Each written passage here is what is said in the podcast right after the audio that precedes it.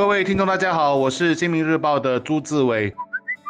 大家好，我是联合早报的王彼得。早报的调查发现，人们抗疫一年下来最不能适应的是戴口罩。我对这个答案不感到太意外。不知道大家还记不记得去年早报读者投选的年度汉字就是这个“罩”字。你出门可以不带钱包，但现在不能不戴口罩。戴口罩是硬性规定，也是保护自己和保护别人，但也很辛苦。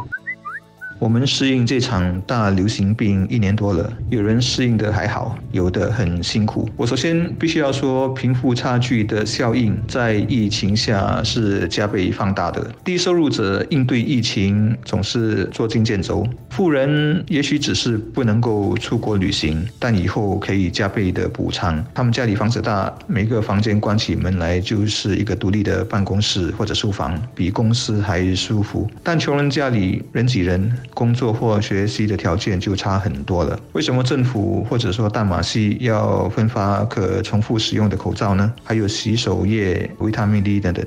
因为现实是有人买不起，特别是口罩，一年下来是一笔不小的开销，所以政府必须做兜底的工作，确保所有人都有口罩。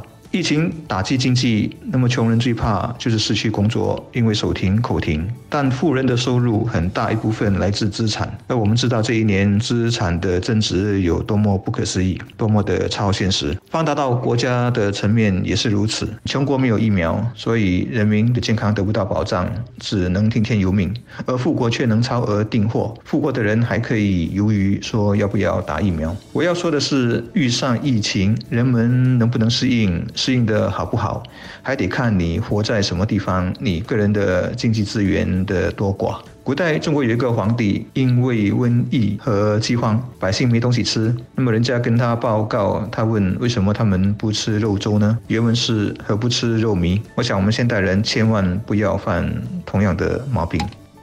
整体而言，我国目前已算是隔绝了社区感染，但是无症状的冠病患者仍然是社会的隐忧。所以，随着更多人回到办公场所，我们仍然要无时无刻带着警惕的心理，时刻戴上口罩、量体温，还有用 Scan Entry 进出。而更重要的一点是，我们在公共交通上应该避免交谈，大家保持安全距离。截至四月三日，我国已有约一百零五万人已接种第一剂疫苗，其中超过四十六万八千人已接种第二剂。然而，就算大家已接种疫苗，我们还是要遵守防疫规定，以防万一。冠病的反复，我们已经在许多国家，如美国、日本和韩国见识到了。就算是邻国马来西亚，目前也仍然在为每天超过一千起冠病病例在奋战。况且现在又有不同的变种病毒在世界各地肆虐，所以人类与冠病病毒之间的战争还远没有结束。但新加坡人仍然期待能与疫情已经好转的国家或地区建立旅游泡泡，让国人能在苦闷了一年之久之后出国游玩。只是在泡泡还没有形成之前，最为关键的还是我们要持续的把自己做好，谨慎不放松，这是应对冠病病毒最好的策略。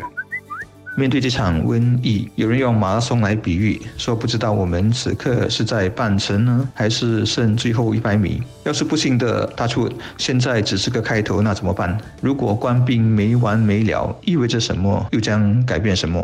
总之，适应一年和被迫适应五年、十年是不同的概念。无论是对个人还是社会和国家，冲击是不同的。所以，我们每个人都必须为这个可能性好好做一番难思考。